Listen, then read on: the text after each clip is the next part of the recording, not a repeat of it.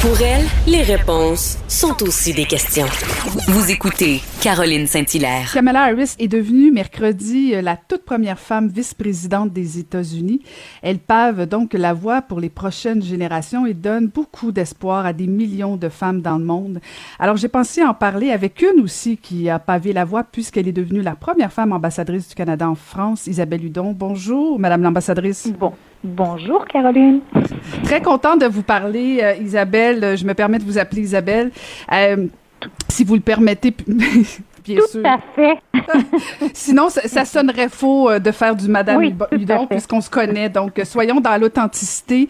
Euh, Isabelle, j'ai beaucoup pensé à vous pendant cette inauguration parce que, bon, vous avez notamment participé à l'EFEA, vous avez fondé cet organisme-là pour faire la promotion des, des, femmes dans, au niveau des organisations. vous avez pavé la voie au niveau des gens d'affaires, au niveau de la politique comme, comme première ambassadrice du Canada en France. Euh, pourquoi c'est si important des symboles comme, euh, comme ça, comme le fait que Kamala Harris devient euh, la première femme vice-présidente? Pourquoi c'est si important que ça? Ben, c'est très important, Caroline, qu'on expose publiquement et qu'on multiplie le nombre de, de, de modèles de femmes qui accèdent à des postes de pouvoir parce que, et particulièrement chez les filles et chez les femmes, il faut voir pour y croire.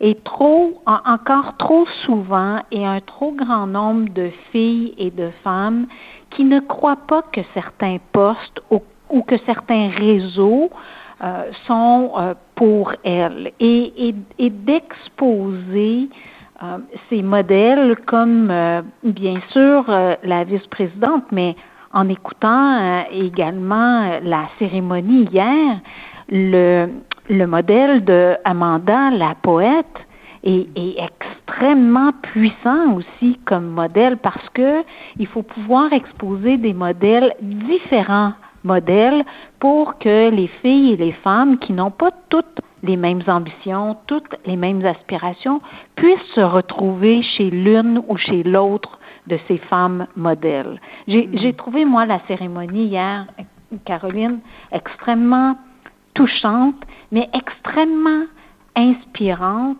et pour une grande variété de filles et de femmes. Il faut y croire, Caroline, que c'est possible. Et en les voyant, c'est encore, le mot impossible devient encore de moins en moins vrai.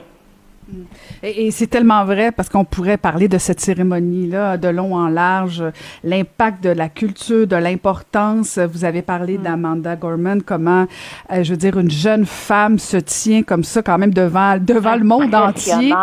Oui, oui, oui, oui, tout à fait. Puis lire un poème en soi, déjà de la poésie, c'est quand même, euh, c'est quand même un aspect. C'est déjà pas facile et accessible, mais rendre ça, euh, écoute, c'était flamboyant, c'était beau, ah. c'était c'était bon, c'était... Et là, je, me faisais même la réflexion, comment se fait-il qu'on fait pas davantage de poésie dans les, euh, dans les rassemblements politiques? Ça donne de l'espoir, et peu importe les allégeances politiques, là, faisons abstraction de tout ça, parce que pendant l'inauguration, c'est ça qu'on a... En tout cas, moi, j'ai oublié euh, politiquement où j'étais j'étais plus là là. J'étais juste dans dans des grands objectifs collectifs de dire on veut juste ultimement là, ce qu'on veut c'est le mieux-être de tout le monde hein? C'est le, bien commun et c'est un peu ça. C'est ça qui faisait du bien. à, quelques minutes avant qu'elle qu'elle arrive au micro je me disais comment ils vont intégrer la poésie dans cette cérémonie? Puis je, je, ne craignais pas qu'ils avaient trouvé la façon de faire, mais je trouvais ça quand même intriguant. Et là, elle, elle arrive dans son long manteau jaune, une grande beauté, mais pas seulement physique, mais elle transpire euh, le bonheur et la santé. Elle arrive au podium avec une assurance, euh, souvent euh, dans les discussions avec les, les participantes à l'EFEA ou la communauté de, de l'EFEA, on parle de l'importance du langage corporel et pas seulement euh, le langage parlé. Elle est arrivée avec une assurance d'une fille de 22 ans, autant dans son habillement, dans sa, dans sa posture physique, et elle a rendu la poésie d'une façon accessible, extrêmement touchante, sa gestuelle, mais surtout les mots, les, les justes mots qu'elle a trouvés et qu'elle nous a livrés à ce moment-ci de l'histoire, et pas juste des États-Unis, là, à ce moment-ci de l'histoire. Vraiment ben, très, très impressionnant. Isabelle, je suis obligée de vous amener sur un terrain euh, plate, disons ça comme ça, parce que il y a quelque chose qui me dérangeait beaucoup, puis je suis certainement pas la seule. Je regardais certains commentateurs, euh, puis des fois j'en fais partie, alors je vais m'inclure là-dedans. Euh, il y avait des, commentaires, tout le monde parlait du discours de Joe Biden, comment il est inspirant, puis bon, d'accord, c'est vrai. Et on parlait beaucoup justement des tenues vestimentaires, de ce que Kamala Harris portait, euh, de ce que la première dame portait, et on n'a fait aucun commentaire sur ce que portait le, le conjoint de Mme Harris, il y a encore quand même euh, ce discours-là de on regarde beaucoup euh, ce que les femmes portent et ça, peu importe leur poste, peu importe où elles sont rendues dans leur vie professionnelle, on en est encore là, malheureusement. Je, ça, ça, vous fatigue pas, Isabelle, des fois? Ben, juste entre nous deux, là. Ah, ah, non, juste entre nous deux. Moi, je lis souvent ce commentaire-là aussi sur euh, l'habillement, puis ça me dérange plus, c'est-à-dire que moi, je l'ai intégré, je le cache pas. Euh, et oui, le, le, vêtement est beaucoup plus remarqué chez les femmes que chez les hommes, mais en même temps, Caroline, entre nous deux, là, il n'y avait rien de très remarquable chez ces hommes. Je veux dire, outre de dire qu'ils avaient chacun un paletot peut-être de cachemire noir. Mais moi, ce que je trouvais beau, ce que je trouvais, ben, je, suis très respectueuse qu'ils avaient choisi de très beaux manteaux, mais quand même, il n'y a pas beaucoup à dire. Tandis que c'est quand même c'est quand même intéressant. La vice-présidente portait un manteau dessiné par un jeune designer américain qui n'a pas 30 ans. Et ce, designer expliquait pourquoi il avait choisi cette couleur, la couleur du mauve qui est le mariage entre le bleu et le rouge. Je, trouve ça intéressant et vous savez quoi, Caroline, ça m'agace plus. Mais c'est vrai ce que vous dites, mais je pense qu'il ne faut pas nécessairement s'en offenser et, et, et, je, pense que ça arrêtera jamais. Et mm-hmm. moi, je dis toujours aux gens qu'il y en a qui aiment l'art, c'est-à-dire d'acheter des œuvres pour accrocher à leur mur. Ben moi, je vois la, mode, l'habillement aussi de cette façon-là. Et ceux et celles qui aiment bien s'habiller et le démontrer, ben je, je les félicite je, reconnais l'optimiste, l'éternel optimiste euh, qu'est Isabelle Hudon. Mais Isabelle aussi, il y a un autre. Euh, je je me posais la question Kamala Harris qui devient vice-présidente, bon, déjà les gens la, la, voient dans quatre ans comme future candidate. Est-ce qu'il y a une pression supplémentaire, le fait qu'elle soit une femme, euh, une afro-américaine aussi, euh, asiatique aussi, donc euh, beaucoup, beaucoup de responsabilités. Euh, est-ce que c'est plus difficile le fait que ce soit une femme? Est-ce qu'elle risque, et là j'ose poser la question, de, de décevoir? Ben, il y a, y a, y a toujours un, un, risque, puis ça va dépendre de la pression qu'elle va euh, s'infliger à elle-même également. Je pense qu'elle est assez saine de corps et d'esprit pour pas s'ajouter de la pression plus que ce que les gens vont lui imposer. Euh, elle a voulu ce poste-là parce que vraiment, elle avait levé la main pour euh, la présidentielle. Donc, je pense qu'elle assume bien cette pression-là, va falloir qu'elle soit vigilante pour pas qu'elle s'en inflige davantage.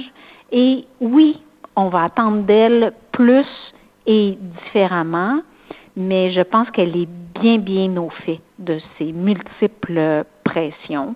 Et à un moment donné, euh, et, et c'est pareil pour vous, Caroline, c'est pareil pour moi, il faut accepter peut-être qu'il faut se battre pour que ça diminue, là, cette pression indue qui nous est toujours euh, euh, demandée ou exigée en plus les femmes, mais en même temps, pour continuer à avancer, il faut un brin être euh, à l'affût et peut-être l'accepter. mais le secret, c'est de pas nous-mêmes s'en infliger davantage et mettre des barrières, puis dire, ben, moi, ma voix, elle est droite devant moi, et je marche dans ce sillon-là, et, et à qui ça déplaît, ça déplaît, et à qui ça plaît, ben, je les invite à me suivre. Mm-hmm. Un défi euh, quotidien, Isabelle, euh, se répéter ça, ça devrait devenir un mantra. Euh, J'écoutais les propos de Dominique Anglade, la chef du Parti libéral du Québec, qui disait, bon, qui se réjouissait de cette cette cette arrivée-là de Madame Harris, puis en même temps, elle disait, oui, il faut se réjouir, puis c'est des avancées, mais il faut jamais baisser la garde parce que les acquis, faut faut rien prendre pour acquis en fait. Est-ce que vous partagez les propos de, de Dominique Anglade que même si oui, c'est une excellente nouvelle, euh, il faut rien prendre pour acquis ultimement. Oh, tout à fait. Ça prend des années à monter une marche euh, du podium de l'égalité femmes-hommes, ça prend une seconde de débouler plusieurs marches et reculer. Faut être euh, continuellement aux aguets et c'est pour ça qu'il faut un, multiplier les modèles visibles et audibles de femmes qui accèdent euh, à, à, ces postes, qu'il faut rendre audibles et visibles des actions très concrètes en faveur de l'égalité femmes-hommes. Et c'est pas parce que on franchit une étape importante une journée qu'il n'y a pas un risque qu'on recule le lendemain. Alors, faut célébrer ses, gains et ses victoires, mais il faut continuer, Caroline. Il faut se multiplier, femmes et hommes, à agir en faveur de l'égalité femmes-hommes, parce que croyez-moi, il n'y a pas qu'un seul bâton pèlerin qui qui est nécessaire pour y arriver. Il nous en faut plusieurs et nous devons se multiplier à agir, pas seulement, Caroline, à parler, mais à agir en faveur de cette cause et de cet enjeu très stratégique. Et je vais aussi dire qu'on a besoin d'énormément de solidarité entre les femmes pour mener ce combat. D'après moi, on pourrait faire une autre heure sur la solidarité féminine, Isabelle. ben, merci beaucoup d'avoir. Oui, On, pourrait faire une autre heure, Caroline, parce que j'ai pas vraiment. Euh, je me suis pas vraiment arrêtée pour choisir mes mots, mais j'ai quand même choisi mes mots. Et il y a des mots plus forts que d'autres, et il y a de l'agacement chez certains et chez certaines, mais il faut continuer à avoir une voix haute et forte en faveur de cet enjeu. Tout à fait. Je, c'est rare, mais je suis euh, bouche bée. Alors, merci, merci Isabelle d'avoir pris le temps. Je pense que ça fait du bien ce discours-là. Merci infiniment et euh, bon, bon, bonne continuation dans votre mandat comme ambassadrice du Canada en France. Merci beaucoup Isabelle Hudon. De la santé à tous et toutes. Au revoir. Au revoir.